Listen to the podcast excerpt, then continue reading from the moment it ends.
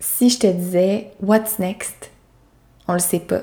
On sait pas ce qui va se passer demain, on sait pas ce qui va se passer dans deux semaines, trois semaines, six mois. On sait juste que en ce moment, on vit ça. Puis on vit ça tous ensemble. Puis c'est important de se donner nos trucs, de se partager notre motivation, de s'entraider là-dedans. Puis peu importe la façon dont on le fait, c'est important d'être là les uns pour les autres. Puis aujourd'hui, ce podcast-là va être un peu différent parce que je tiens à donner mon opinion sur, le, sur des sujets, sur ce qui se passe. En ce moment, ce qui se passe sur les médias sociaux, c'est essoufflant. Euh, on finit plus de faire le tour de tout ce qui se passe. On a de la difficulté à keep up avec les nouvelles, keep up avec OK, les gyms sont fermés, zone rouge, on sait plus.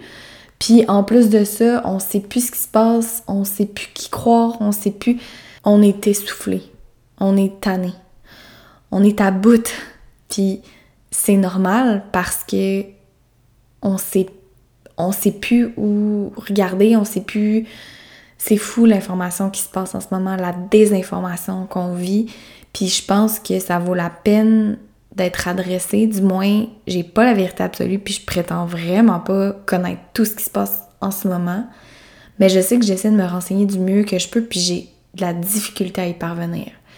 Donc, si vous êtes un peu comme moi en ce moment, puis vous êtes un peu perdu là-dedans, vous savez plus trop donner de la tête, ben, je pense que le podcast d'aujourd'hui va être divertissant, puis va être intéressant. Euh, donc, restez là, puis euh, sans plus tarder, on débute ce podcast. La Social Gal, un podcast pour démystifier le domaine de créateur de contenu. Un podcast pour comprendre la base d'une création de contenu qui a de l'impact. C'est tout simplement le podcast pour ceux et celles qui souhaitent prendre le contrôle de leur contenu en 2020, ou plutôt reprendre le contrôle pour créer du contenu puissant et pertinent. La Social Gal, c'est pas juste un podcast, c'est aussi mon surnom, le nickname pour une fille qui tripe sur la création de contenu Inside Out. De l'élaboration des visuels jusqu'à la stratégie derrière chaque publication, c'est ça la Social Gal. J'ai bâti un programme qui permet aux entrepreneurs et aux petites entreprises d'avoir entre les mains tous les outils pour faire de leur plateforme sur les réseaux sociaux un levier pour leur entreprise. Vous écoutez donc le podcast d'une Social Gal. Bonne écoute!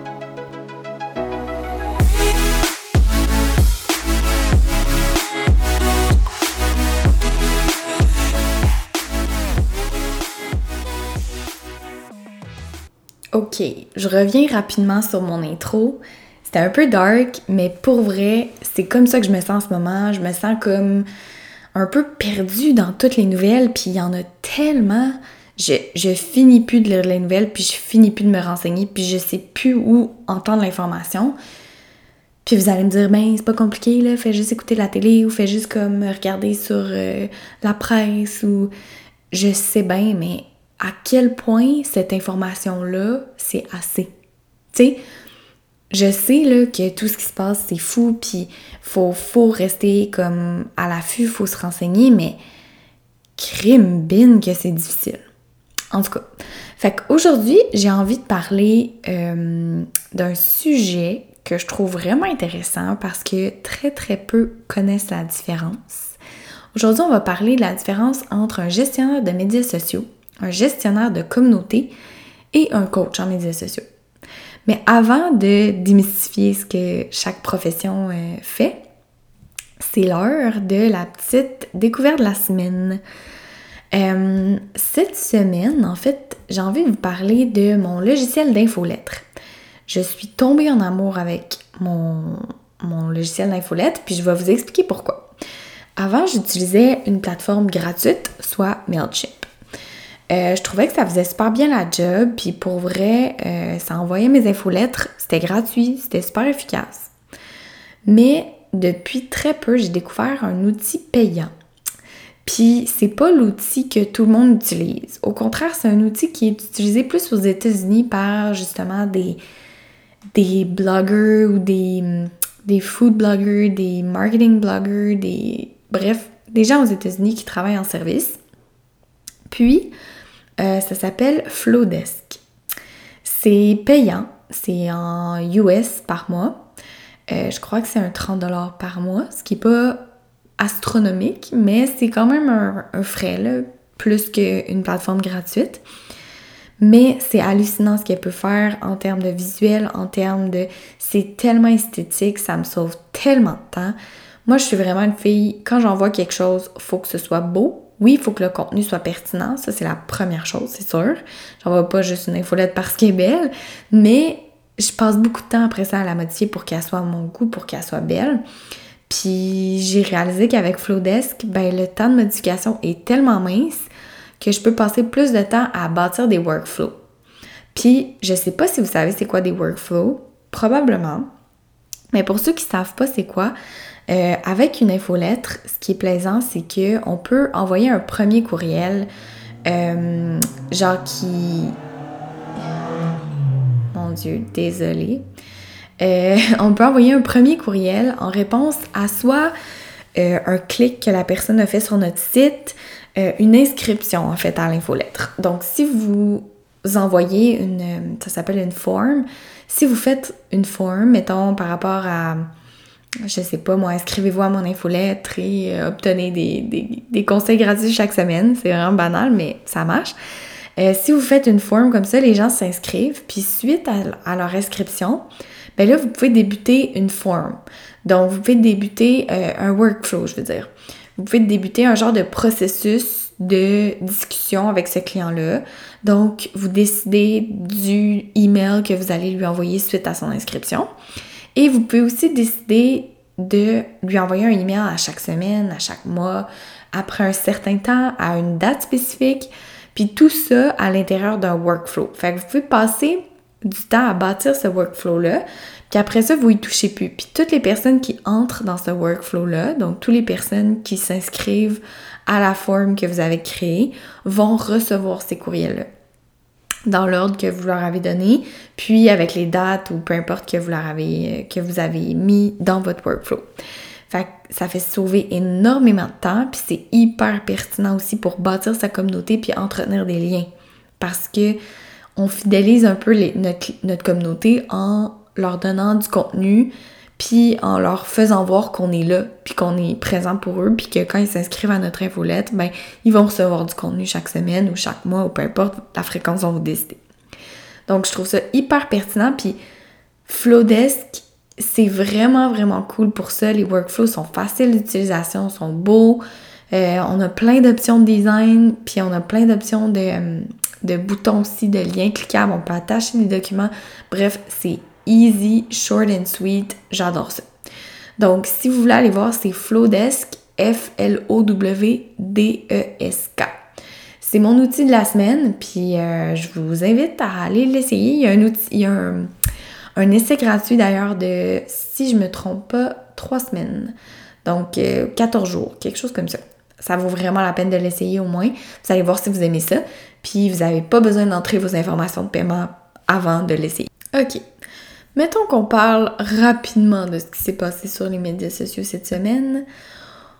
On voit qu'il y a eu beaucoup de fausses informations. D'ailleurs, avec Trump, qui a contracté le coronavirus et qui affirmait dans un, dans un post Twitter et Facebook que le COVID était moins mortel que la grippe.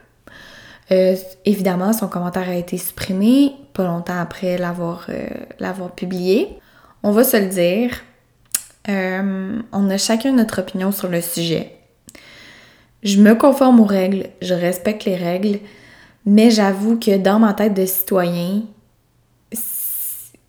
qui est capable d'avoir un gros bon sens, qui est capable de se faire sa propre tête sur certains sujets, je trouve ça un peu difficile en ce moment de me faire une opinion là-dessus. Parce que toutes les gens que je connais qui ont eu le coronavirus n'ont pas eu de symptômes très graves et n'ont pas eu non plus de répercussions. Donc, je comprends, je, j'accepte en fait le, le, fait de me confiner, de, tu sais, je veux dire, on n'a pas le choix, c'est une règle, puis comme je trouve ça bien pour la population qui est à risque. Mais j'ai aussi la difficulté avec le fait que je trouve qu'on n'est pas assez informé. Je trouve, oui, c'est à nous de se renseigner, mais en même temps, l'information est pas super disponible, est pas super accessible. C'est difficile de comprendre tout ce qui se passe derrière les nouvelles. Tu sais, on entend juste le, la décision finale. Tu sais, le bon, ok, on est confiné pour encore un 28 jours, mais on n'entend pas nécessairement parler de du pourquoi, tu sais, de, de, comment eux, ils reçoivent leur information parce que je, sympathise avec eux, tu sais, dans le sens où comme ils reçoivent l'information presque en même temps que nous. C'est difficile de prendre des décisions comme en réaction au lieu d'être proactif. Tu sais, c'est difficile, j'en doute même pas. Mais en même temps, je pense que la population a une soif de connaître, d'en connaître plus sur le sujet pour se conformer puis pour être capable de, de raisonner la situation. Parce que pour la raisonner, il faut la comprendre. Puis en ce moment, je pense qu'on est beaucoup à pas trop comprendre, pas trop être capable de mettre le doigt précisément sur le pourquoi c'est si dangereux que ça. On comprend que ça peut affecter des personnes, on comprend que ça peut être mortel, mais la logique de dire bon ben mon enfant va à l'école et avec plein d'autres enfants, il voit son enseignante, mais l'enseignante qui a plus de 45, 50 ans, mettons, a pas le droit de voir ses petits-enfants le week-end. Par contre, avoir des enfants à la journée longue, tu sais, tous ces petits principes-là, il y en a des tonnes. Ben, sont difficiles à comprendre. Puis, je sais que c'est pour notre population. Tu sais, je sais que c'est pourquoi qu'on le fait, en fait. Mais j'aimerais ça avoir plus d'informations pour juste me rassurer dans ces décisions-là. Puis, je pense que la majorité des gens autour de moi vivent ça comme ça aussi.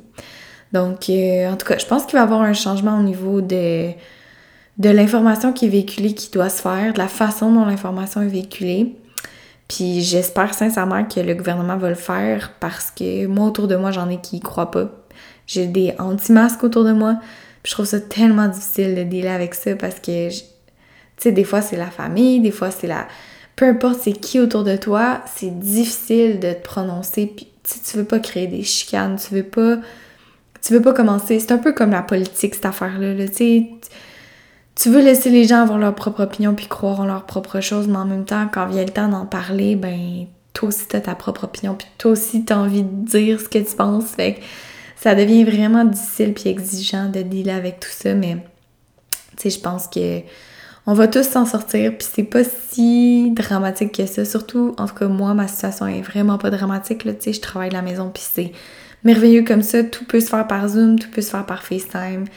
Euh, il y a des situations bien plus tristes que la mienne, j'en suis consciente, mais euh, je voulais juste adresser ça, puis j'espère que si vous avez une opinion, n'hésitez pas à me la partager. Je pense que des, des peut-être si vous avez des, des, des chaînes ou des sites web sur lesquels on peut se renseigner encore plus, que simplement les sites d'actualité, ben j'aimerais beaucoup ça les entendre. J'essaie toujours de me renseigner, surtout que je prends beaucoup, beaucoup, beaucoup de temps à me renseigner sur ce qui se, sur ce qui se passe sur les médias sociaux, sur les plateformes.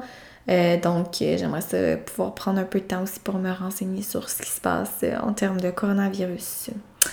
Voilà, c'est fini pour le petit segment euh, jasette de la semaine. J'avais besoin d'exprimer ça, je pense.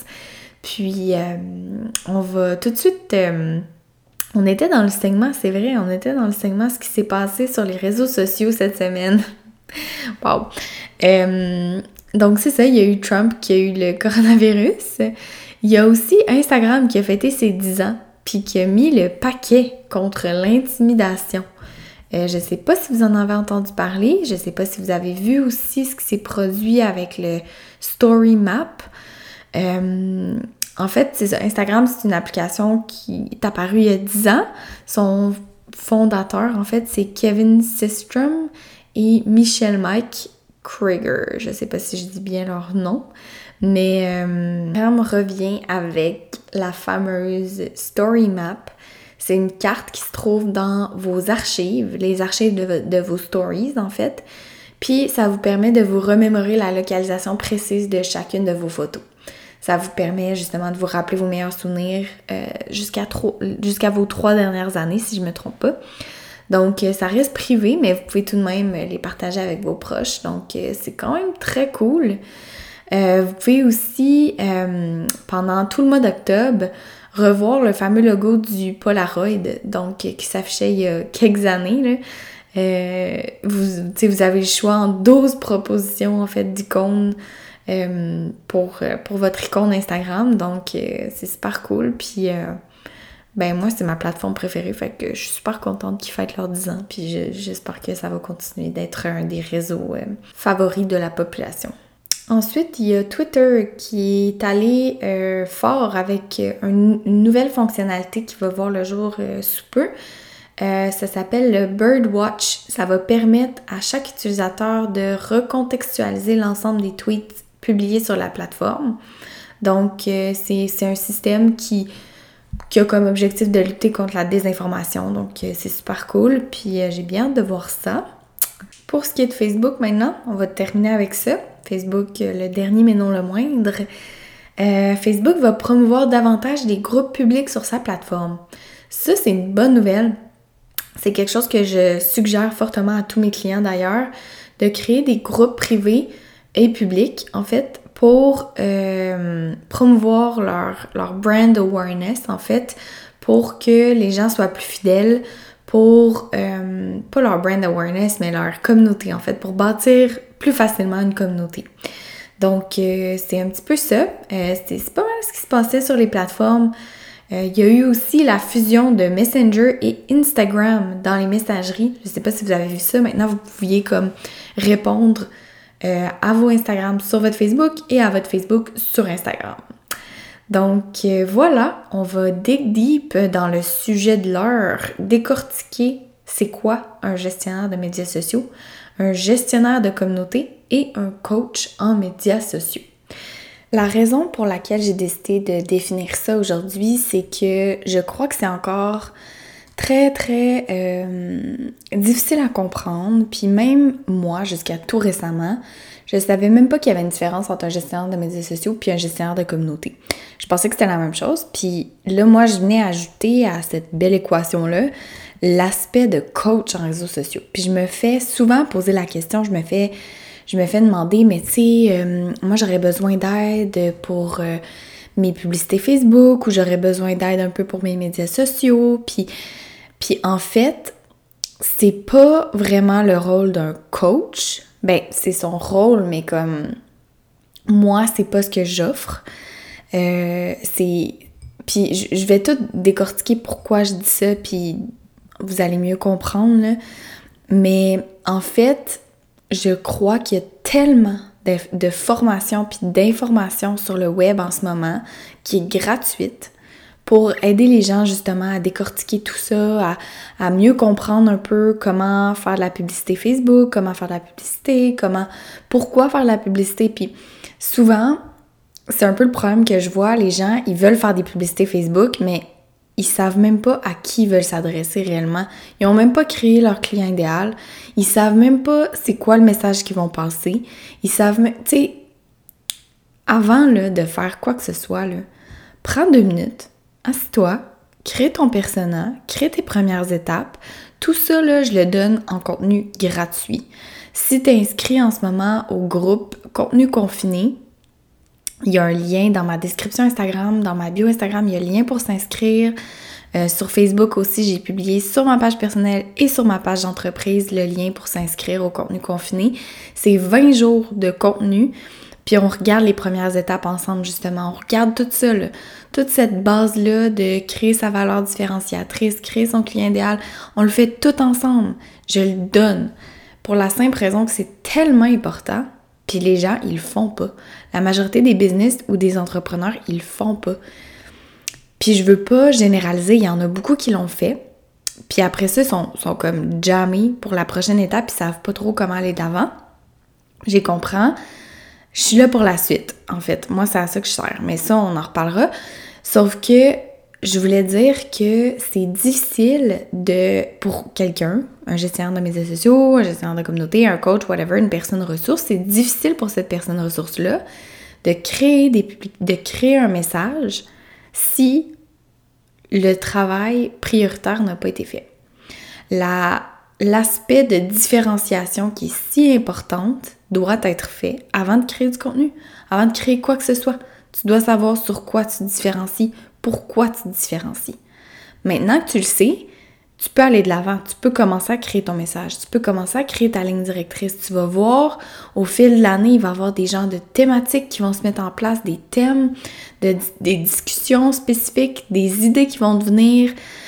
Euh, tu sais, tout est interrelié. Là. Je vous donne juste un exemple rapide, rapide, rapide. J'ai, mettons, j'ai une cliente en esthétique, puis elle, son message, c'est des produits doux pour la peau, simples, puis euh, l'authenticité en fait. Donc, elle va aller chercher cette clientèle-là qui cherche vraiment l'authenticité dans les messages, qui cherche euh, l'authenticité derrière les produits, des produits, tu sais, vegan, euh, doux. Ben, son message va peut-être être plus du one-on-one, donc du privé. Elle va vraiment aller chercher une clientèle qui a besoin d'un accompagnement dans, dans les produits. Tu sais, ce sera pas genre un produit sur une tablette d'un, d'une pharmacie. Là. Ça va être un produit qu'elle va commander, qu'elle va recevoir avec attention, avec soin, avec un mot, un guide d'emploi. Euh, c'est, une, une, entreprise qui va faire probablement des groupes privés sur Facebook pour chacune de ses, pour chacune des clientes qui va segmenter par type de peau, peu importe, qui va être vraiment à l'écoute de sa clientèle, qui va constamment être en train de poser des questions au lieu de vendre sa salade.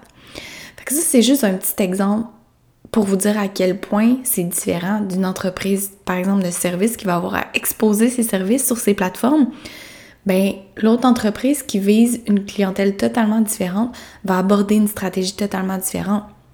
Elle va pas fournir de l'information à ses clients, elle va essayer d'en récolter. Donc, tout ça vient de par les premières étapes. Puis les premières étapes, comme j'ai mentionné, c'est créer son client idéal, à qui on veut s'adresser, c'est quoi notre valeur différenciatrice, comment on se différencie. Puis après ça, il y a d'autres étapes qui s'en suivent. Donc, si on continue sur cette lancée-là, souvent je fais des petites parenthèses, je me perds un peu dans mes sujets, mais j'espère que ça vous guide un peu à savoir par quoi commencer, par où commencer. J'ai fait une petite pause parce qu'il y avait quelque chose qui se passait dans mon background. C'était vraiment, vous l'avez peut-être entendu, c'était comme là, il y avait une sirène et tout. C'était vraiment désagréable. Donc, j'ai préféré arrêter euh, mon enregistrement pour euh, recommencer pour pas que vous entendiez ça dans le background. Donc, si on s'attaque maintenant justement à quelques définitions par rapport aux gestionnaires de médias sociaux et aux gestionnaires de communauté, c'est normal d'avoir de la difficulté à différencier tous ces titres parce que sont, mais pourtant sont très différents. C'est ce que je voulais dire. Donc, ils peuvent se ressembler à première, euh, quand on les entend, là, gestionnaire de médias sociaux, gestionnaire de communauté. Par contre, sont très, sont, très distincts, en fait. ça va peut-être vous aider si vous avez besoin d'embaucher un gestionnaire quelconque au sein de votre entreprise. Comme je le mentionne toujours, je favorise une personne à temps plein. Euh, d'ailleurs, on va s'attaquer aussi après à des statistiques du CMI 11th Edition, qui est le rapport en fait de hum, la Content Marketing Institute. Euh, chaque année, ils font un rapport avec des statistiques bien précises sur euh, le contenu marketing et tout ça. Puis hum, sur la façon dont les entreprises gèrent leur contenu en fait.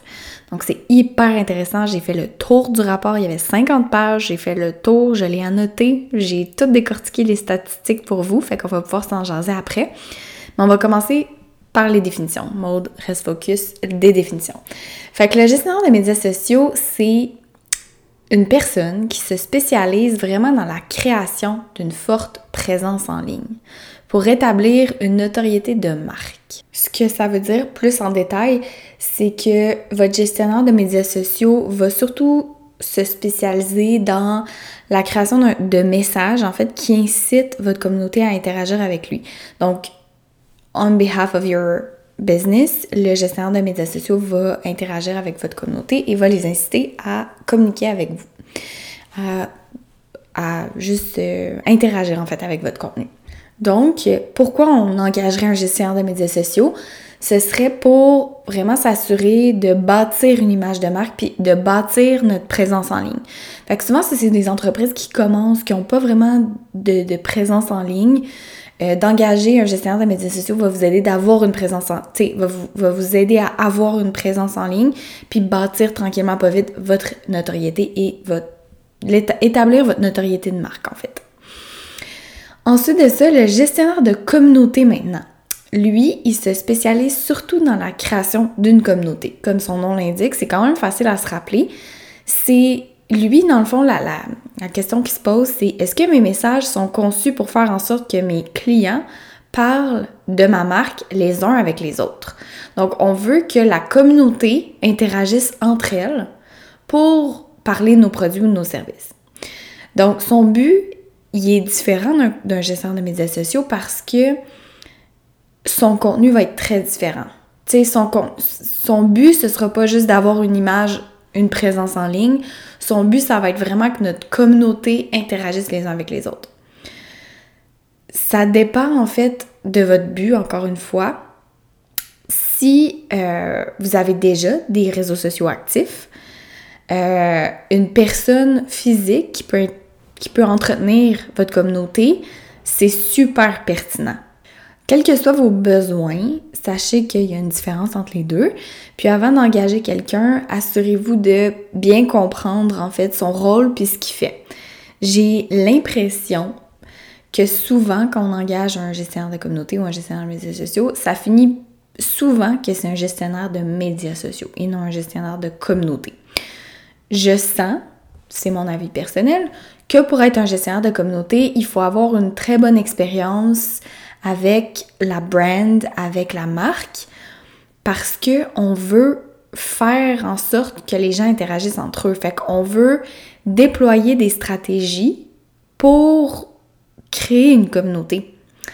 Je sais pas si vous savez, mais créer une communauté, c'est assez difficile. Ça exige beaucoup d'efforts parce que pour que des gens interagissent avec votre marque, ben, il faut qu'ils soient un peu fidèles. Il faut qu'ils l'aiment, il faut qu'ils l'apprécient, il faut qu'ils l'aient déjà essayé ou il faut que du moins ils soient interpellés par quelque chose. C'est bien rare qu'on va créer une communauté autour d'un produit qui n'a jamais été essayé. Euh, mais bref, donc c'est un peu ça, vous voulez entretenir des relations avec votre communauté. Ceci étant dit, comme je me répète, euh, pourquoi moi je crois que c'est totalement impensable de sous-traiter à 100% cette partie-là. Je suis persuadée que vous pouvez avoir de l'aide parce que je suis consciente que c'est le marketing, c'est pas la tasse de thé à tout le monde, mais je ne crois pas que vous devriez le déléguer à 100% ou du moins avoir quelqu'un part-time qui vous aide ou qui gère ça, puis ça a l'air bien glamour, bien cool. Ah, moi, j'ai une personne qui fait mon contenu, qui fait mon marketing, mais au final, je le répète, la personne qui est la mieux pour vendre vos services ou votre produit, qui est la mieux placée pour connaître votre valeur différenciatrice, qui vous êtes, comment vous interagissez au quotidien avec votre, communauté, avec votre brand, ce que votre évolution, c'est vous, c'est vos, entre, vos employés. Donc, moi, je favorise énormément la formation d'une personne à l'interne pour faire ça. Je sais, par expérience maintenant, que pour être créatif, ça prend pas nécessairement une tonne de créativité.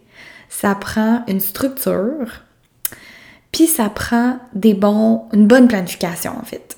Aussitôt qu'on est bien planifié, qu'on sait quoi faire, qu'on a eu de l'aide pour nos premières étapes puis pour notre stratégie, être créatif dans nos posts, là, c'est pas difficile. Puis je l'ai fait avec plusieurs clients d'ailleurs, puis c'est fou de voir ça parce que souvent c'est des gens qui me disaient Ah, mais tu sais, moi j'ai peur de manquer d'idées. Comment je vais faire pour créer du contenu à tous les jours? Tu sais, à tous les. pas à tous les jours, mais comment je vais faire pour créer mon contenu, tu sais, mois après mois, je sais pas comment je vais faire, c'est difficile. Écoutez, j'ai eu le même, la même réflexion quand j'ai commencé à être gestionnaire de médias sociaux pour des business, je me disais, hey, comment je vais faire? J'ai plusieurs clients dans des domaines tout différents. Je connais pas leur domaine. Comment je vais faire pour être créative? Comment je vais faire pour rester créative? J'étais comme un peu anxieuse par rapport à ça. Puis, une fois que je me suis structurée dans ma recette de création, dans qu'est-ce que j'allais faire pour cette entreprise-là, ben les idées, ça venait tout seul. J'avais même pas besoin de penser aux idées, ils étaient déjà là, c'était comment les mettre en action qui était la, plus grande difficulté au, au final. C'était pas d'avoir l'idée, c'était de l'exécuter. Puis justement, je pense que une fois que vous avez l'idée, de l'exécuter, ça prend pas un gestionnaire de, de, médias sociaux, ça prend pas une personne que vous payez à forfait ou à l'heure, ça prend juste quelqu'un dans votre entreprise qui a un 5 heures par mois de spare time qui peut tout faire ça. Puis honnêtement, 5 heures de spare time dans un mois, c'est rien. C'est une heure par semaine. Une heure par semaine de son temps pour gérer votre contenu. Vous la payez déjà, cette personne-là. Tu sais, c'est rien, là. Fait que, bref, de là, l'option d'avoir un coach. Donc, c'est quoi un coach en médias sociaux? Mettons que je fais la définition, parce j'ai défini les deux autres concepts, il va falloir que je définisse le mieux. Un coach en médias sociaux, c'est une personne qui met en place les outils puis la structure pour faciliter la gestion de contenu.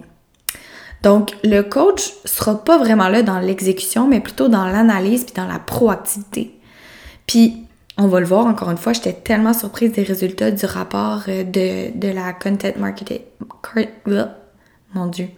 De la Content Marketing Institute parce que c'était exactement ce que je dis. C'était exactement les entreprises en fait qui réussissaient le mieux dans leur contenu, c'était pas des entreprises qui déléguaient cette portion-là, c'était pas des entreprises qui, euh, qui sous-traitaient leurs médias sociaux, c'était des entreprises qui avaient compris la game de contenu, de pertinence de contenu. C'était pas des entreprises qui publient cinq fois par jour, c'est des entreprises qui sont conscients que leur contenu doit avoir une valeur ajoutée pour la communauté. Donc, une fois que tout ça est compris, ben tu sais, c'est facile d'analyser, bon, son budget, puis de dire mon budget de, je sais pas moi, 10 000, 20 000, 30 000, il va-tu être passé dans une personne qui gère mes médias sociaux?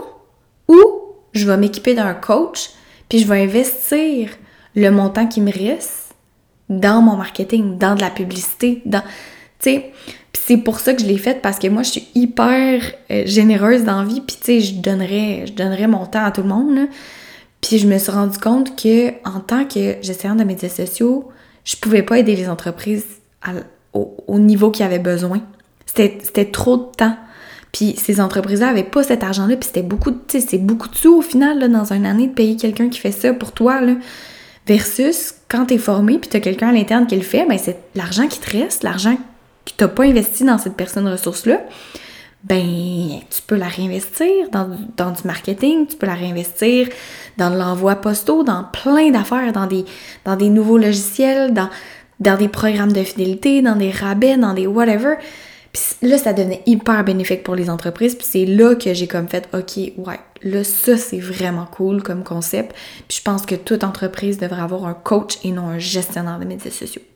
Mais à la base, pour évoluer, faut analyser. Fait que, une fois que la structure est mise en place, puis que la formation de la personne ressource est faite, le coach va être en mesure de vous accompagner puis de vous guider au fil des mois pour faire évoluer la stratégie, pour analyser ce qui se produit, pour repenser à un plan d'action si la stratégie en place évolue pas comme on le souhaite. Puis ça, c'est pas nécessairement quelque chose qu'un gestionnaire de médias sociaux ou un gestionnaire de communauté peut tant que ça vous aider à faire. Euh, lui, il est vraiment, comme je mentionnais, spécialisé dans bâtir une forte présence en ligne, établir une notoriété de marque ou, encore une fois, bâtir une communauté. Si toutefois votre but, c'est de justement bâtir votre communauté, faire en sorte que les gens interagissent entre eux puis que vous n'ayez pas nécessairement à produire une tonne de contenu, ben là, d'engager un gestionnaire de communauté pourrait être intéressant, vraiment intéressant. Je veux juste me répéter sur une chose que je dis souvent, puis que je trouve que ça vaut la peine de répéter. J'arrête pas de dire qu'il faut pas engager un gestionnaire de médias sociaux en impartition, en sous-traitance. Faut pas sous-traiter nos médias sociaux pour la simple raison qu'on on, on détruit un peu l'authenticité de notre message. J'y crois encore. Par contre, il faut peser euh, les mots que, que, je dis parce que ça dépend de votre type d'entreprise. Ça dépend vous êtes rendu où. Tu sais, on s'entend si vous êtes une grosse entreprise puis la personne qui est attitrée à vos médias sociaux passe un 20 à 25 heures par semaine à faire vos médias sociaux, est pertinente cette personne-là. Tu sais, vous pouvez pas déléguer ça à 100%. Par contre, si vous êtes une petite entreprise ou un entrepreneur qui commence, déléguer votre portion des réseaux sociaux à quelqu'un, c'est un peu être hypocrite dans son message. C'est de dire moi je veux vous donner du contenu qui apporte une valeur ajoutée, je veux être pertinent, je veux être je veux être présent pour vous, mais je veux pas être présent en fait. Je veux pas m'en soucier, je veux pas fait tu sais si votre raison principale c'est j'ai pas le temps de faire ça, à ça je vous réponds on va trouver le temps, on va trouver une personne ressource à l'interne qui a le temps on va bâtir ensemble une structure qui va te permettre d'avoir le temps. Parce que c'est pas, c'est pas supposé être super long, c'est pas supposé être compliqué, il faut juste que tu aies du contenu qui pour toi fait du sens puis qui est authentique avec le message que tu veux passer puis avec la personne que tu es. Si ton argument c'est j'ai pas envie de m'occuper de ça, je suis pas bon là-dedans, à ça je réponds, tu as décidé d'avoir une business, tu as décidé de mettre tous les efforts dans ta business pour qu'elle fonctionne. Puis là, il y a une partie, il y a une portion que les experts te disent tu dois mettre des efforts pour au moins être capable de faire la base, pour au moins être capable de livrer ton message correctement de la bonne façon, à la bonne fréquence, avec une constance. Puis tu dis, ben non, moi ça me tente pas. Ben écoute, ça en dit long sur ta volonté de faire évoluer ta business, tu sais, parce qu'on s'entend aujourd'hui, le le web, puis ta, ta, ta, présence en ligne est aussi importante que ta présence euh, physique, est aussi importante que ta relation avec le client. Tout est important, puis c'est en ayant une bonne présence en ligne puis un bon soutien en ligne. Tu sais, je te parle pas juste de faire des publications ici et là, là de dire ton message ici et là, c'est pas de ça qu'on se parle. On se parle de bâtir ta communauté, bâtir le soutien de ta communauté aussi en ligne. Est-ce que tu vas leur offrir un soutien bimensuel avec une infolette qui leur pose des questions dans lesquelles ils répondent aux questions, tu sais, un genre de questionnaire que tu leur envoies pour savoir comment ça va, c'est quoi leur situation, est-ce que leurs besoins ont changé, est-ce que leur, situation a évolué. Je vous donne juste un exemple qui me pop en tête en ce moment. Je travaille avec beaucoup de courtiers euh, en assurance, en, finance, de, de, de courtier en, planification, conseiller en sécurité financière, etc. Puis ces personnes-là, ils doivent être là pour leurs clients. Puis souvent, ce qu'ils me répondent, c'est « Ouais, mais tu sais, c'est pas en publiant 3-4 fois par semaine que je vais être là pour mes clients. » Je suis 100% d'accord, c'est vraiment pas comme ça que tu vas te démarquer, c'est vraiment pas comme ça que ta clientèle va sentir qu'elle est appuyée non plus. Par contre, si tu leur envoies dans une infolette bimensuellement ou mensuellement un questionnaire à remplir sur leur situation actuelle, leurs besoins, est-ce que financièrement ils vivent des situations plus difficiles, euh, tu les sécurises en disant que tout le, questionnaire va rester anonyme, va rester entre vous et, cette personne-là. Mais tu tu peux leur poser les questions qui te permettent après ça, toi, de leur pousser le service qu'ils ont besoin. De pas les, tanner avec du contenu qu'ils n'ont pas besoin. D'aller vraiment cibler à l'aide d'un questionnaire, qu'est-ce que tu as besoin cette semaine, ce mois-ci? As-tu besoin d'informations concernant derrière? As-tu besoin que je te donne les taux? As-tu besoin? De quoi tu as besoin? Je suis là. C'est ça le but d'avoir une présence en ligne. Puis ça, là, c'est juste en ligne. C'est en créant un workflow, comme je le parlais tout à l'heure avec mon, mon infolette. C'est en étant là pour ton client, en étant à l'écoute. Il y a tellement de belles façons d'être là pour ses clients, puis d'être, de se différencier par ça. Ce serait absolument absurde de ne pas le faire, si vous voulez mon avis. Donc, euh, c'est pour ça que je suis là pour, pour, aider, pour coacher ces entrepreneurs-là. Puis, à date, les gens qui me font confiance, ils voient des résultats. On, on est déjà en train d'analyser les résultats des premiers, mois de, la mise en place de la stratégie. Puis, tu sais, votre résultat, ça peut juste être, ben écoute, moi, je ne crée pas de contenu. Maintenant, j'en crée. Puis, on monitore le temps que cette personne ressource-là que j'ai formée passe à créer du contenu. Puis cette personne-là, moi je vous le dis, elle passe pas plus que 4 à 5 heures par mois. C'est minime pour créer du contenu pertinent à fort impact puis qui va aller cibler la bonne personne, qui va nous rapporter des, des de l'engagement, qui va susciter peut-être des ventes, peut-être juste de la visibilité pour l'entreprise. C'est énorme comme résultat, juste ça. Fait que tu sais, c'est de savoir aussi quels résultats vous attendez des médias sociaux. Mais sachant les résultats que vous attendez, ben après ça on peut les les calculer, les mesurer, puis faire évoluer notre stratégie. Donc, c'est un peu le but d'un coach. Là, c'est sûr que j'ai beaucoup plus expliqué le but d'un coach que euh, le but d'un gestionnaire de médias sociaux ou un gestionnaire de communauté, mais je pense que ça, c'est assez, assez valide. Sais, souvent, la, la majorité des entreprises un peu plus matures ont déjà eu des gestionnaires de communauté puis des gestionnaires de médias sociaux. Puis ces personnes-là, je suis une j'ai déjà été une gestionnaire de communauté, une gestionnaire de, de médias sociaux, je sais un peu c'est quoi. Pardon, je n'ai jamais été gestionnaire de communauté, j'ai toujours été gestionnaire de médias sociaux. Point important. Euh, mais en tant que gestionnaire de médias sociaux, je, je faisais mon possible, puis je suis encore là pour certaines entreprises qui ont peut-être pas eu le guts de passer au coaching, qui sont encore dans la gestion des to day puis qui veulent encore une personne pour le faire, puis je le vois là. Les résultats quand c'est moi qui le fais ou quand c'est un autre gestionnaire de médias sociaux qui le fait sont pas aussi intéressants que quand la personne s'est équipée d'un coach puis une personne à l'interne. Juste, la personne est là, là, et, et cinq jours sur cinq en tant que tel, parce que, tu sais, on est cinq jours à travailler, mettons, cinq jours sur cinq dans l'entreprise avec les gens qui y travaillent, et là, elle voit les réactions clients, elle sent feel les émotions des clients, puis elle feel ce qu'ils ont besoin aussi en temps réel. Tu sais, si elle reçoit cinq appels, là, mettons, là, moi j'ai formé la jointe de quelqu'un, puis la jointe reçoit cinq appels concernant des questions, là, c'est sûr, je vous donne encore des exemples de financiers, de conseillers en sécurité financière, là, mais mettons, on reçoit cinq appels des gens qui ont besoin d'un taux réel. Ou mettons en esthétique, là, tu reçois cinq appels de des personnes qui sont quand même, ma peau est sèche, là, je sais pas ce que je fais, je sais pas quoi faire, je sais pas. Ben écoute, c'est tellement plus facile de créer du contenu après. C'est toi qui reçois les appels, c'est toi qui sais c'est quoi les besoins des clients, des futurs clients de ton, de ta communauté. Après ça, créer du contenu, ça devient tellement facile. Là, tu as tous les outils en plus en place. Tu as déjà mes outils de création graphique, tu as tout. Là.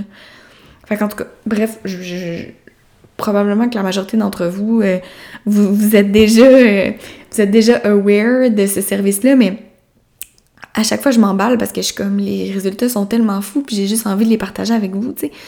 Mais euh, c'est pas mal ça, puis tu sais, je, fais ça avec vous aujourd'hui, pour m'assurer que ces notions-là sont comprises. Puis vous avez le droit d'avoir une opinion différente sur le sujet. Vous avez le droit de vouloir, pareil, avoir une gestionnaire de médias sociaux. Puis quand vous serez prêt, quand ce sera le bon moment pour vous de vous renseigner sur qu'est-ce qu'un coach peut faire pour vous, comment un coach peut vous accompagner pour toute l'année, comment un coach peut vous accompagner dans la réussite de votre, présence en ligne, ben je suis là, je vais être là. Puis ça va me faire plaisir de répondre à vos questions. Puis gardez en tête aussi que quand on, a besoin d'un coach, ben on a souvent un certain niveau de maturité d'entreprise. On a déjà soit fait appel à un, gestionnaire de communauté, soit fait appel à de l'impartition, soit fait appel à une personne ressource pour nous aider, ou on est vraiment, vraiment dans le, la création de contenu qui nous prend beaucoup de temps. Euh, on a besoin d'une personne ressource pour se faire coacher là-dedans. Ça fait déjà quelques années qu'on a une présence en ligne. Tu sais, le le coach est pas là pour tout bâtir, je pense. Euh, c'est quelque chose qui se fait, mais tu sais, le coaching est optimal pour des entreprises qui sont déjà qui ont déjà une présence en ligne, qui savent déjà comment aligner leur présence en ligne. Pour, pour les autres personnes, les personnes qui veulent juste comme des conseils ou des trucs, des astuces, euh, je vous conseille vraiment de peut-être aller prendre une personne qui peut vous former là-dessus qui va donner plus de la formation vraiment euh, appliquée de médias sociaux. Ces personnes-là sont là pour ça, puis vont être vraiment capables de répondre plus à vos questions concernant le Facebook Ads, concernant le Facebook, toutes ces, choses-là. Euh, mon point de vue à moi, en toute honnêteté, toute transparence, euh, je comprends le but du Facebook Ads. Je comprends aussi le but de booster des publications et tout ça, mais moi, je suis beaucoup plus dans le partage de contenu organique. Quand je dis organique, c'est non payé, là, de pas sponsoriser vos publications et tout ça. Puis pourquoi je crois ça? C'est parce que je crois qu'il faut revenir à l'essentiel. Je crois qu'on on, on, le voit actuellement, là, on voit de la pollution sur nos médias sociaux. On est, on est submergé de contenu. On sait plus quoi en faire, on sait plus où donner de la tête, on sait plus à quel concours participer. Là, en plus, je sais pas si c'est moi, là, mais il y a tellement de concours là en ce moment, je suis comme hey guys, attendez, le Black Friday s'en vient là, comme je comprends pas ce qui se passe en ce moment puis j'analyse ça puis je suis comme OK, les gens sont plus sur les médias sociaux parce que la deuxième vague frappe, admettons, mais c'est pas deuxième vague n'est pas synonyme de pollution. Tu sais, c'est pas parce que c'est la deuxième vague puis qu'on va être confiné chez nous qu'il faut que vous polluez notre feed avec des publicités payées. Si moi, ma, votre brand, m'intéresse, je vais aller l'encourager. Faites du contenu pertinent. Faites, allez, allez créer un vidéo, genre, sur comme qui vous êtes, sur votre purpose, votre why, votre valeur différenciatrice. Informez-moi sur vos projets, sur ce qui s'en vient. Une, entreprise euh, que je trouve euh, assez admirable sur les plateformes, sur les médias sociaux, c'est euh, la Maison Lavande. Puis là, je vous dis ça, je suis pas payée par personne pour vous dire ça. la Maison Lavande, en ce moment, ce qu'ils font sur leur plateforme, c'est qu'ils nous apportent dans leur day-to-day. ils nous apportent dans ce qu'ils créent. Euh, dans pourquoi ils créent. Tu sais, c'est une petite entreprise familiale. Ce qu'ils créent, c'est cute, c'est, ça sent bon. Euh, tu sais, toute leur stratégie est vraiment alignée. Alors moi, je vous dirais de peut-être aller voir ce qu'ils font un peu, de vous inspirer de quelques éléments de leur stratégie. Je vous dis pas que c'est pas pour tout le monde, là, parler devant son téléphone puis dire bonjour Instagram. Je sais, c'est pas pour tout le monde. Mais de faire des fois des petites vidéos puis de le dire que vous n'êtes pas trop à l'aise, mais que vous, voulez être transparent, vous voulez être honnête, vous voulez rapprocher votre communauté de vous, ben ça, c'est vraiment winner en ce moment. C'est vraiment winner l'authenticité puis la proximité sur vos plateformes. Les gens, ils veulent se sentir près de vous. On est loin les uns des autres. Physiquement, là, on est trop loin les uns des autres. Donc, si au moins de façon web, de façon en ligne, je veux dire, on peut être proche on peut être plus proche et se sentir plus proche, ben ça nous fait tous du bien. Donc, euh, c'est un petit peu ça que je voulais dire pour, euh, par rapport à votre, présence en ligne, puis vos décisions par rapport à ça. Je sais qu'en ce moment, il y a plusieurs entreprises qui vont prendre des grosses décisions par rapport à leur création de contenu, par rapport à leur contenu pour 2021, pour la fin de 2020. Puis je pense que ça vaut la peine que vous compreniez un petit peu tout ça. Fait que c'est un peu mon but aujourd'hui en décortiquant, en décortiquant, en décortiquant ces trois concepts-là parce que je pense que juste d'avoir leur juste sur ce que chaque personne peut faire pour vous peut vous aider à prendre la bonne décision. Donc j'espère que ça vous a éclairé. Puis juste pour baquer ce que je dis un peu, puis pour ceux qui sont fans de statistiques, euh, ben j'ai décidé de vous faire un petit compte rendu en fait de ma lecture euh, du rapport euh, c'est pas super long, mais pour moi, c'est super intéressant. fait que si jamais vous aimez pas trop les statistiques ou c'est pas tant pour vous, ben vous pouvez skip cette section-là. Restez avec moi par exemple jusqu'à la fin parce que à la fin, euh, j'ai une petite surprise pour vous. Mais sinon, c'est ça. Je vais rentrer dans des statistiques parce que depuis plusieurs mois, je cherche des statistiques pour appuyer ce que je dis. Je sais que j'ai raison, je sais, je l'ai vu à, des, à plusieurs endroits sur le web et tout, mais tu sais, à force de faire des recherches, à force d'être sur Internet, ben on oublie un peu. Tu sais, j'ai pas en tant que tel fait de rapport sur les données et tout ça que je, que je dis. Donc, euh, je trouvais ça, euh, quand j'ai lu ce rapport-là, j'étais comme, oh mon Dieu, genre, quelqu'un a répondu à mes, mes, mes, besoins, mes attentes. Mes... Donc, j'ai décidé d'en faire un petit résumé puis de vous le montrer de vous en parler aujourd'hui dans mon podcast parce que je pense qu'il y en a beaucoup qui sont peut-être un peu étourdis avec euh, toutes les options qui s'offrent à eux. Puis je pense que justement de connaître un peu les chiffres des entreprises les plus performantes et les moins performantes euh, en termes de, contenu, de stratégie peut vous aider à peut-être enligner un peu la vôtre. Donc, c'est sûr que euh, je, je, je, je déteste l'aspect marketing qui ne peut pas être appuyé par des chiffres. Il n'y a rien de mieux qu'un bon vieux ROI dans ma tête pour être capable de donner un, feedback sur la pertinence des efforts marketing qu'on fait. Mais tu sais, c'est, vous le savez, là, en marketing, c'est tellement difficile d'évaluer notre contenu, d'évaluer ce qu'on fait, en fait, avec des chiffres. Mais je pense que avec le genre de rapport euh, qu'on va discuter aujourd'hui euh, de la Content Marketing Institute, euh, je vais être capable de vous donner assez une bonne idée de ce qui se passe sur le marché. Puis euh, le rapport a été créé en 2020, en juin 2020.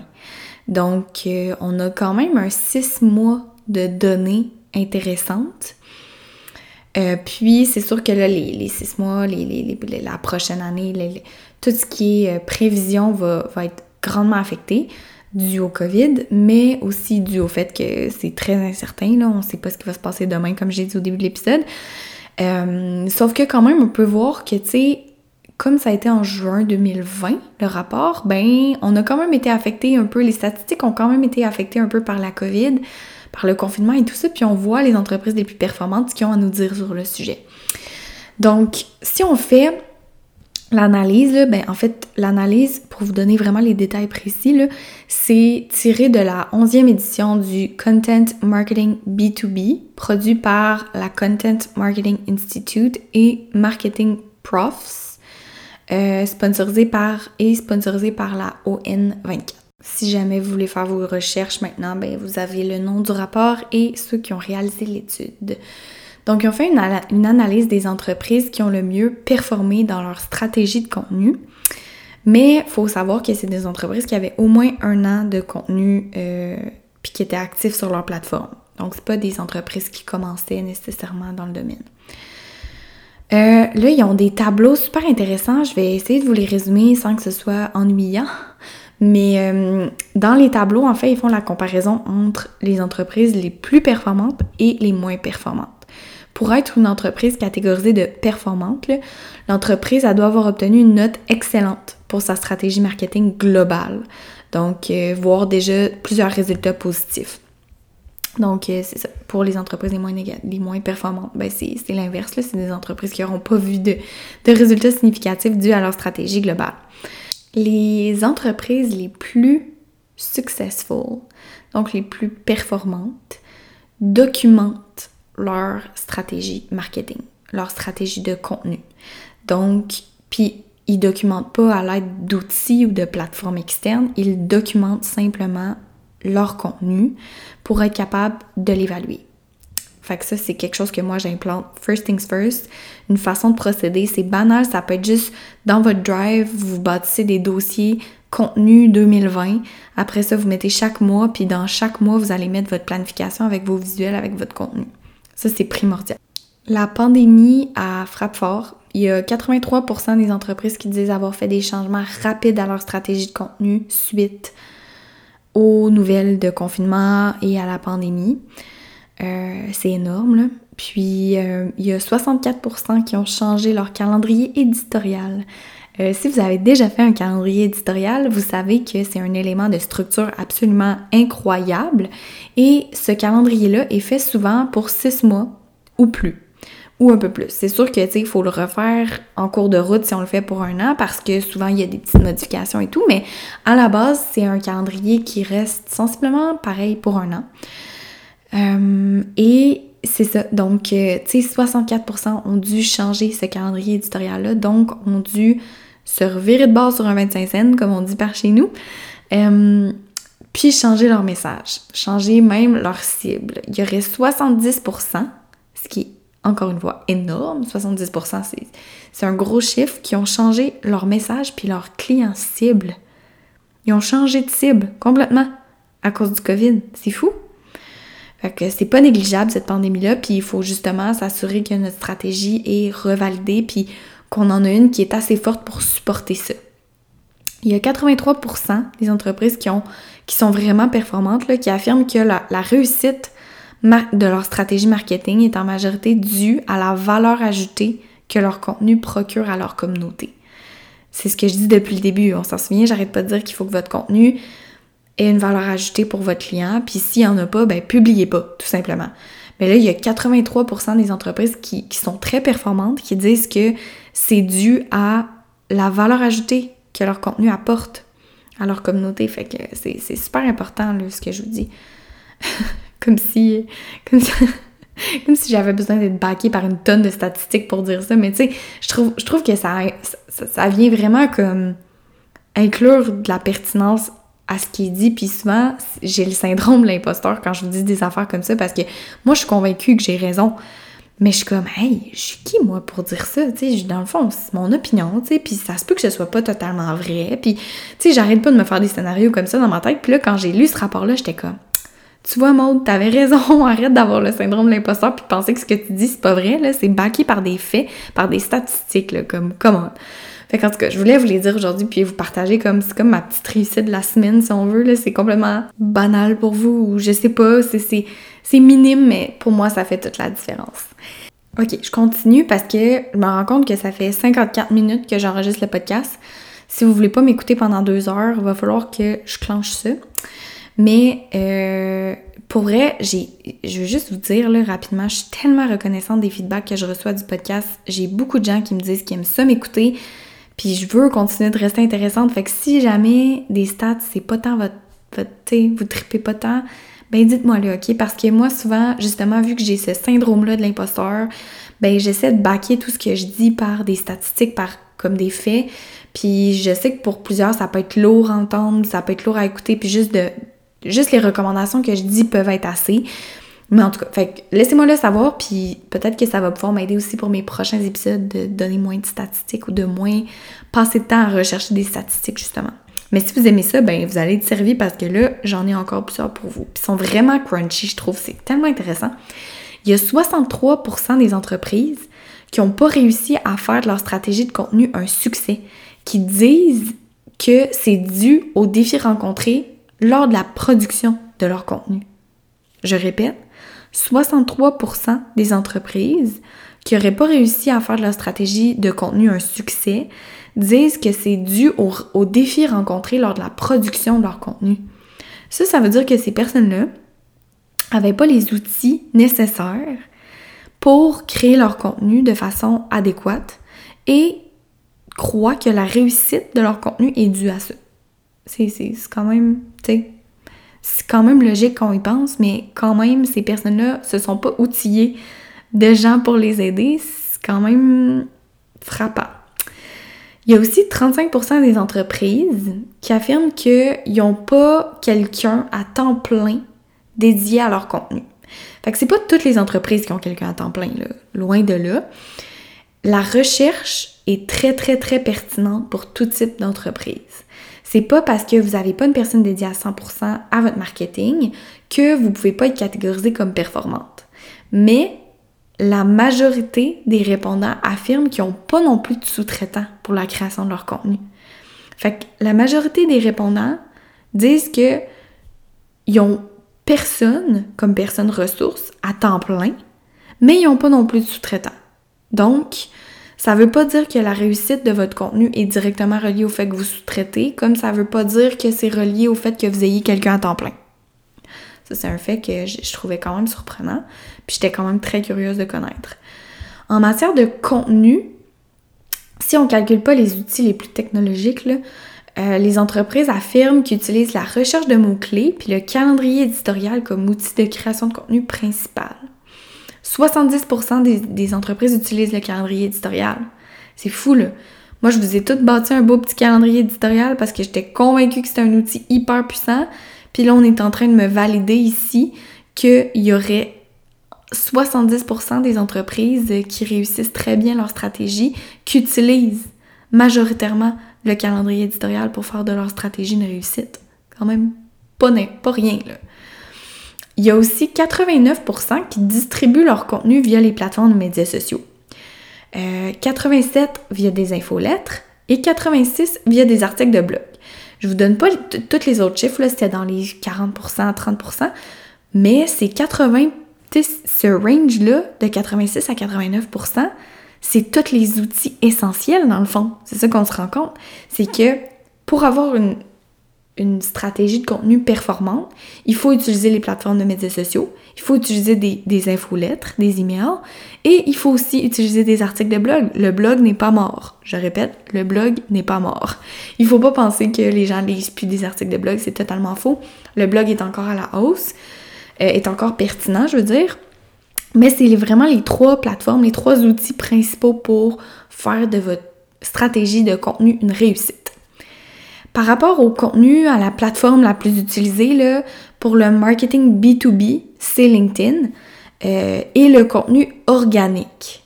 Donc, les gens qui utilisent LinkedIn comme plateforme chouchou, comme plateforme de contenu, ne sponsorisent pas nécessairement leur publication pour avoir une stratégie qui est performante.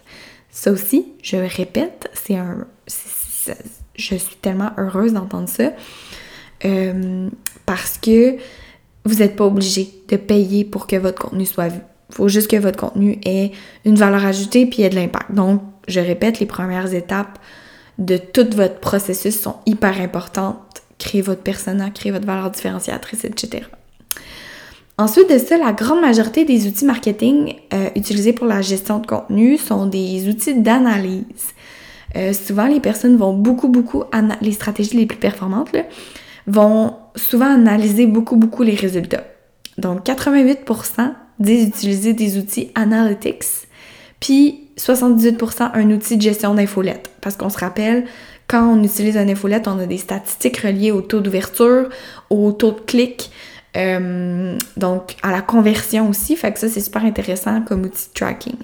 Il y a 69% des gens qui utilisent des outils comme Google Doc, Drive pour partager des fichiers puis keep track de leur contenu. Encore une fois, euh, l'analyse, mon Dieu, j'ai mué, désolée. L'analyse des données est très, très, très pertinente, intéressante, primordiale. Euh, ensuite de ça, euh, des statistiques qui sont aussi intéressantes que j'ai trouvées, c'était par rapport à les types de contenus qui semblent avoir le plus de résultats en marketing B2B, c'est les articles de blog, puis les petits articles, euh, des, courts articles en fait, euh, puis surtout des événements virtuels. Donc ça dépend encore une fois de votre secteur d'activité, mais euh, en ordre, les outils les plus utilisés sont les plateformes de médias sociaux, les emails, conférences et événements et articles de blog. Le dernier serait podcast, plateforme du genre écoute, mais encore une fois, ça dépend de votre secteur. Donc, euh, c'est des statistiques quand même intéressantes, je trouvais. Les entreprises qui ont le mieux réussi à bâtir une communauté affirment que LinkedIn est de loin la meilleure plateforme B2B. Si vous écoutez mes épisodes de podcast, vous le savez déjà parce que j'ai fait un épisode complet sur le sujet la semaine dernière. Donc, euh, le dernier épisode était un épisode sur LinkedIn complètement. Je vous invite euh, vraiment à aller l'écouter si LinkedIn semble une plateforme faite pour vous. Puis pour savoir en fait si LinkedIn c'est la, la bonne plateforme pour votre entreprise. Ensuite de ça, pour terminer avec les statistiques, euh, je vais continuer avec les analytics. Euh, il y a 91% des entreprises qui analysent leurs données avec Analytics. je ne sais pas si vous connaissez, mais c'est l'outil de Google donc Google Analytics. Souvent, c'est installé sur les sites web, puis vous avez un accès pour aller évaluer vos données. Euh, moi d'ailleurs, cette semaine, je suis en train de bâtir des rapports Google Data Studio avec les données qu'on a sur notre analytique euh, pour être capable de bâtir des rapports un peu plus visuels pour mes clients pour qu'ils puissent monitorer leurs résultats. Donc, euh, on peut créer soi-même les, graphiques, en fait, euh, puis choisir quelles données on veut recenser, quelles données on veut montrer, puis comment on veut les montrer. Fait que c'est un petit peu plus visuel que juste euh, des, fameux, des fameux graphiques ou des fameuses analytiques à n'en plus finir. Il y a aussi 87% des répondants qui disent avoir réussi à créer une image de marque performante en, et une communauté active grâce aux éléments précédents. fait que, tu sais, si la stratégie est globale et performante, c'est à cause de tous les éléments que j'ai nommés précédemment. Donc les statistiques, l'analyse, l'analytics, euh, bâtir sa stratégie, tout ça, puis euh, c'est vraiment important. À cause du COVID, il y a 53% qui affirment que leur budget va rester pareil. Ils vont pas faire de changement à leur budget. Mais il y a quand même 29% des entreprises qui ont dit qu'ils vont devoir le diminuer dû à la pandémie. Il y a 18% qui vont l'augmenter, mais tu sais, il faut garder en tête en fait que euh, ça dépend de la grosseur des entreprises puis d'à quel point leur secteur est, affecté là, par euh, la pandémie. Le rapport a été fait en juillet 2020, comme je disais. Donc, quand ils ont demandé aux entreprises si elles croyaient investir davantage dans la deuxième portion de l'année, euh, c'est sûr que ça a été affecté grandement par la pandémie qu'on vit. Puis, il y a quand même 24% des entreprises qui disent avoir fait un shift vers le web en matière de publicité. Donc, euh, ils font beaucoup moins d'investissement au niveau de la publicité payante euh, comme imprimé ou d'autres moyens euh, publicitaires. Ils vont plutôt se concentrer vers le web ou vers la modernisation de leur site web. Ça, c'est quand même super intéressant. pour moi, là, parce que c'est mon domaine. Mais tu sais, je pense que c'est aussi la stratégie à adopter là, pour, pour le futur. Il y a 53% des entreprises qui vont faire aucune modification à leur prévision budgétaire, même avec la pandémie, puis je pense que c'est l'option à adopter aussi. S'il y a une, option qu'il faut prendre, c'est soit augmenter son budget, soit le garder pareil. Il faut pas investir moins, à moins que vous dites... Euh, moi, je vais vraiment être en déficit, ça va vraiment pas bien. Essayez de couper ailleurs, mais tu sais, la présence en ligne, c'est vraiment pas la place coupée, là. Votre, marketing web, c'est vraiment pas la place coupée. Puis, j'ai une petite citation que je voulais vous dire qui était dans le documentaire qui m'a vraiment comme. Euh, qui est vraiment venue me chercher, en fait, là. Euh, je vais vous la lire en anglais, puis après ça, comme la traduire, mais As 2001 emerges, we're seeing more businesses begin to insource many elements of content creation, production, and management, particularly within large companies. This move to in house services, however, is fueling a broader evolution in building a more creative and media influent service to the overall business. Ce que ça veut dire, là, c'est que 2021, va être une année où les gens ne vont pas outsource des éléments de leur marketing, leur création de contenu, vont plutôt le insource, donc le garder à l'interne. C'est exactement ce que je prône aussi. Que vous soyez une grosse ou une petite entreprise, là, dans ma tête à moi, vous devez insource votre euh, création de contenu puis votre gestion de contenu pour la raison que je vous, pour toutes les raisons que je vous ai dit en fait depuis le début de ma chaîne de podcast, puis que j'arrête pas de vous dire, puis que j'arrêterai pas de vous dire. Parce que c'est vraiment, vraiment, vraiment là la clé selon moi. Puis tu sais, on peut pas se baser sur ce qui va se passer en 2021 pour prédire comment on va agir parce qu'on sait pas ce qui va se passer, on sait pas ce que l'avenir nous réserve. Fait que bâtissons l'avenir, bâtissons ce que ça nous tente de faire demain. Essayons de faire évoluer ça ensemble. Essayons au lieu de toujours se demander, au lieu de toujours attendre, de voir, tu sais, puis de vivre dans l'incertitude, puis de dire je vais prendre une décision quand je vais avoir des nouvelles, quand je vais savoir, quand je vais en savoir plus sur whatever, la pandémie, sur mon budget, sur comment ça va, ben soyez proactif. Changez le futur de votre business, puis passez à l'action. Faites juste prendre action d'une façon qui est alignée avec vous, ce que vous feriez, là. Puis faites juste je sais pas comment l'expliquer. Je veux pas dire go with the flow parce que c'est vraiment pas ça que je prône, mais tu sais, ce que je veux dire, c'est arrêtez d'attendre. Arrêtez d'attendre des réponses, on n'en aura pas des réponses. Arrêtez d'attendre de voir ce qui va se produire pour réagir. Là. Créez un mouvement, créez quelque chose, allez-y all in. En temps d'incertitude, c'est comme ça que vous allez vous démarquer, que vous allez vous dépasser, que vous allez atteindre des résultats. C'est en n'ayant pas peur d'investir à des endroits ou dans des stratégies que vous auriez probablement pas adoptées si c'était pas de la pandémie. Ayez pas peur. Passez à l'action. Faites juste passer à l'action. C'est mon petit conseil. Puis je voudrais terminer l'épisode aujourd'hui en faisant un petit shout-out à un de mes clients. Puis si vous écoutez le podcast, vous allez vous reconnaître, mais sinon, je vais pas nommer de nom parce que je veux que ça reste confidentiel, mais ce client-là, c'est un client qui est toujours, il a toujours été avant-gardiste dans sa façon de, de travailler, dans sa façon de procéder, dans, dans sa stratégie marketing. Il a toujours voulu aller au-devant des autres dans son domaine, dans son industrie. Puis ça paye aujourd'hui. Puis ce que les gens comprennent pas, c'est qu'il a pas eu peur d'investir les montants qu'il allait avec. Tu sais, c'est pas une personne qui disait ben là, j'ai pas ce budget-là, ben là, il se disait regarde, moi je vais faire cette action-là en espérant que ça me rapporte ça. Puis la majorité du temps, ça y a rapporté plus.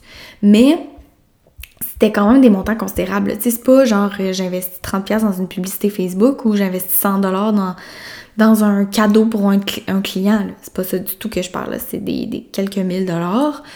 Dans soit justement un coach, dans soit une séance photo, dans soit la réalisation de courtes capsules vidéo. Tu sais, c'est très cher du vidéo, mais, mais ça vaut la peine.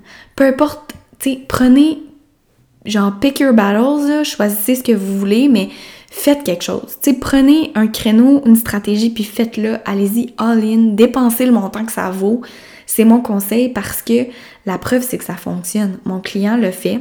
Puis en ce moment, c'est la personne dans son secteur, j'imagine, dans, en tout cas dans ceux que je connais, qui investit le plus en marketing, mais c'est lui qui a le plus de rendement aussi.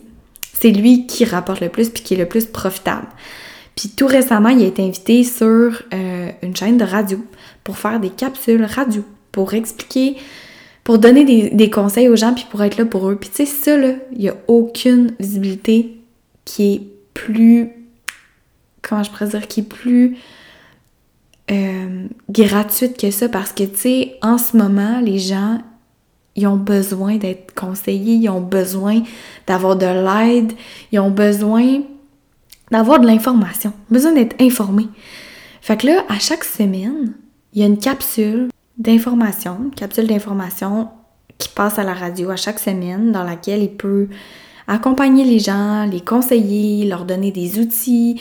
C'est des conseils gratuits, mais c'est aussi d'être là pour les gens. Puis tu sais, il prend son temps pour aller parler à la population, puis ça, la population est extrêmement euh, redevable de ben pas redevable et extrêmement contente de vivre ça parce que d'ailleurs il y a eu plusieurs personnes qui l'ont approché pour se faire conseiller suite à ces capsules là donc ça ça vaut de l'or. Mais tu sais si mon client avait été un peu euh, avait été un peu euh, réfractaire il aurait pas investi dans une capsule radio. Parce que la radio bon on n'arrête pas de dire que c'est en déclin blablabla. bla, bla. Donc, lui, il a choisi sa stratégie, il a choisi d'investir là-dedans et d'investir dans plein d'autres choses aussi pour sa réussite. C'est vraiment, sa stratégie est vraiment bien bâtie. D'ailleurs, on a travaillé fort là-dessus ensemble.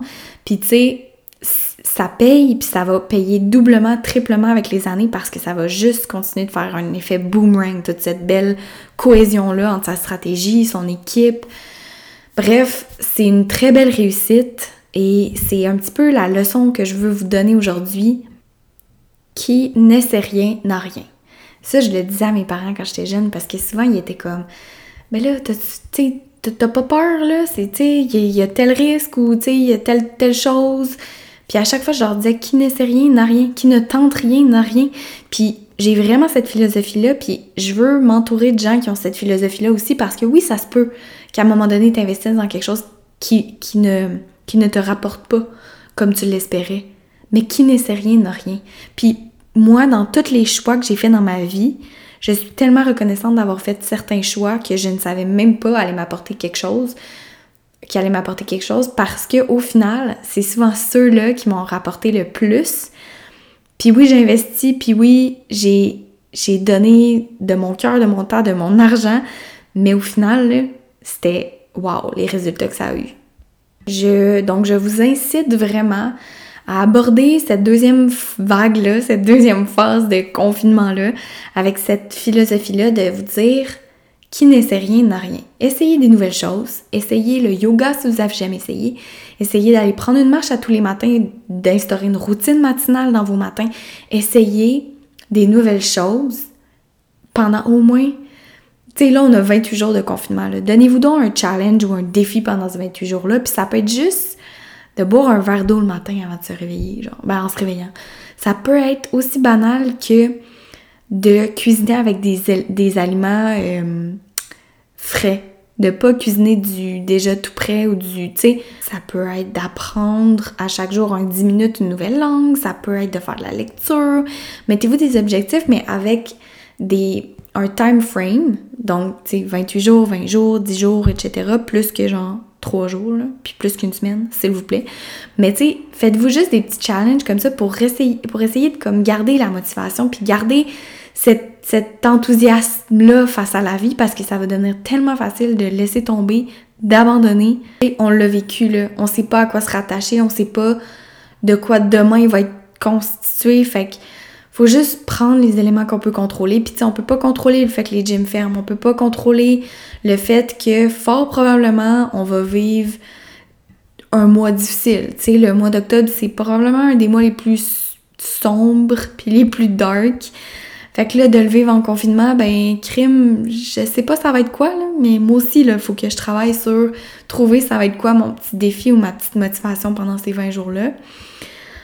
Puis je travaille beaucoup là-dessus, mais je, pense qu'on est tous capables de se motiver puis de se donner nos trucs, de se partager. Tu sais, si vous, pour vous, c'est la méditation, ben qu'est-ce que vous utilisez comme outil de méditation? Tu partagez-le aux gens, ça va juste nous faire du bien, puis faire en sorte qu'on va s'entraider à passer à travers cette, passe un peu plus difficile. Puis si je peux vous jaser euh, juste entre vous et moi, là, vous jaser euh, en toute authenticité. Euh, tu sais, moi, je prévois faire des entraînements à la maison via une plateforme ou via même des cours en ligne. Euh, parce que j'ai besoin de bouger. Puis je sais que là, l'octobre va être sombre, il, ça va il va pleuvoir certaines journées, je pourrais pas aller marcher, je pourrais pas aller prendre l'air. Fait qu'il faut vraiment que j'ai une façon de dépenser mon énergie, mon trop plein d'énergie. Fait que c'est sûr qu'il va y avoir des entraînements à la maison. Euh, c'est sûr que la nourriture aussi, l'alimentation va être un struggle pour moi parce que je travaille à la maison. Puis quand je manque de motivation ou je suis comme un peu plus déprimée face à mes journées ou peu importe, où c'est sombre, ben souvent je binge, j'ai tendance à vraiment manger plus. Fait que ça, faut que je me contrôle. Fait que je vais essayer de me mettre euh, des petites euh, barrières pour pas trop manger, puis après ça, tomber dans le, la culpabilité. Euh, on s'est commandé des, des coquites la semaine dernière, puis ça nous a beaucoup... Ben, en tout cas, moi, ça m'a beaucoup aidé à pas toujours me questionner sur ce qu'on allait manger, puis c'était comme notre petite activité de la soirée, tu sais, mettons, cuisiner notre coquette. Fait que ça, je sais que ça a mis beaucoup de, de, de positif dans nos soirées. Euh, sinon, je sais qu'on rattrapait des épisodes euh, comme de, de, Tout le monde en parle, des choses comme ça. On essayait de s'informer sur l'actualité, euh, moi et mon copain ensemble. Donc, juste de se créer des petites routines comme ça, c'est vraiment cool, puis ça va vraiment nous aider à passer à travers. Mais je suis persuadée qu'on peut passer à travers. Ce sera pas si difficile que ça, ça va passer vite si on réussit à garder notre, notre positif. Puis chaque jour, on a l'opportunité de vivre on a la chance d'être en vie, puis de pouvoir changer notre quotidien, de pouvoir prendre action sur notre quotidien, sur notre comportement. Donc, pourquoi on décide pas de vivre ça dans le bonheur, puis dans la joie, puis de se dire, je suis chanceux d'être en vie. Il y en a présentement qui sont atteints de maladies ou qui sont immunosupprimés, qui peuvent pas sortir, qui ont vraiment peur de pogner ce virus-là. Puis si vous, vous êtes en santé, comme moi par exemple, on a moins peur de le pogner. On veut pas le pogner, mais on a moins peur de le pogner. Fait comme, soyons donc juste tellement reconnaissants pour cette santé-là qu'on a la chance d'avoir. Puis vivons au jour le jour dans le bonheur, puis dans l'acceptation de la situation, parce que de toute façon, on peut pas la changer. Euh, je termine ça rapidement. Wrap it up mode. Euh, en vous disant que euh, j'ai créé un 20 jours de contenu confiné. C'est un groupe Facebook et aussi euh, vous pouvez vous inscrire en fait via mon infolettre qui est dans ma bio Instagram et sur Facebook aussi. C'est les dernières publications que j'ai faites sur Facebook. Vous pouvez aller vous inscrire. Ça prend pas plus que votre adresse courriel, votre nom, puis vous êtes dans le groupe. Vous avez juste à vous mettre sur le groupe Facebook aussi, puis vous avez accès à 20 jours de contenu pour créer la base. Fait créer votre client idéal, je vous accompagne, je vous aide, puis on n'est pas beaucoup dans le groupe, donc je fais vraiment plus un genre de coaching one-on-one personnalisé. N'hésitez pas, je suis là pour vous. C'est ma façon de vous soutenir dans cette crise-là. Utilisez-le. Euh, puis je, vous incite vraiment à comme aller voir mes plateformes justement pour, euh, pour en apprendre plus, avoir du contenu comme ça chaque semaine chaque mois. Puis euh, je suis vraiment, je suis là pour vous, puis je le fais pour vous. Donc donnez-moi votre feedback, puis si vous êtes intéressé, allez subscribe. Donc je vous souhaite une belle semaine. Encore une fois, beaucoup, beaucoup d'engagement sur vos médias sociaux. Puis euh, on se revoit très bientôt pour un autre épisode.